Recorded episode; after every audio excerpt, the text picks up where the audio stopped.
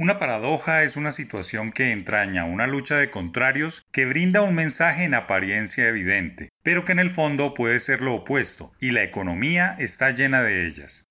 Que el peso valga muy poco frente al dólar, la moneda referente en el comercio internacional, es un anhelo de los exportadores que ven cómo cada dólar vendido y que ingresa al país se multiplica en la moneda local, aumentando el beneficio económico y convirtiéndose en un puntual de competitividad sin igual. Para las economías exportadoras de materias primas no hay nada más eficaz que sus devaluadas monedas. Pero detrás de esta realidad se oculta un impacto perverso para los importadores que compran bienes y servicios más baratos en el exterior. La canasta familiar está llena de artículos importados, muchas cosas de aseo, algo de comida e increíblemente frutas. No hay muchos artículos oficiales del Banco de la República que analicen el impacto de los productos importados en la variación de los precios, pero es evidente que las importaciones de concentrados para animales, abonos, fungicidas, fármacos, vehículos, tecnología y herramientas pesan en la producción de carne, leche y cultivos esenciales.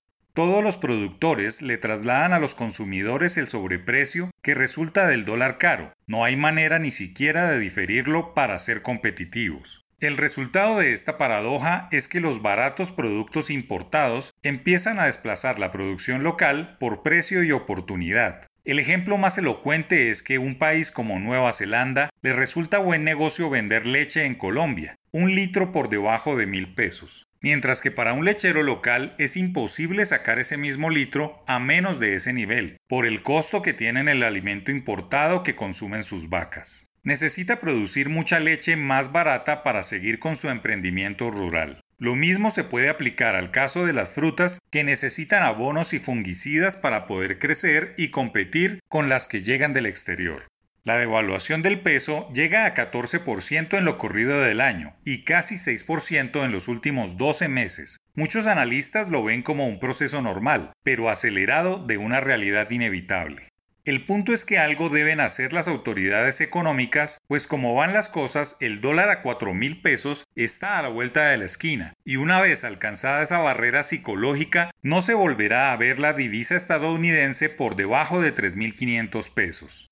Hay muchos beneficios que no se pueden desconocer como las familias que reciben remesas, los turistas extranjeros, obvio el gobierno nacional por la venta de petróleo y los exportadores de café, bananos y flores. La devaluación es una auténtica paradoja económica que debe entenderse con todas sus aristas. Algunas cortan y dañan, pero otras son muy benéficas.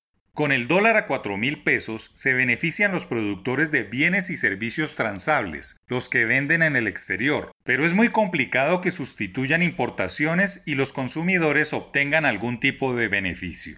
Conclusión, el dólar a 4 mil pesos ocasiona pérdida indiscutible en el poder de compra de los consumidores colombianos, lo que quiere decir que el salario real no alcanza, se genera más inflación y la pobreza monetaria es indiscutible, entendida como la plata no alcanza para nada.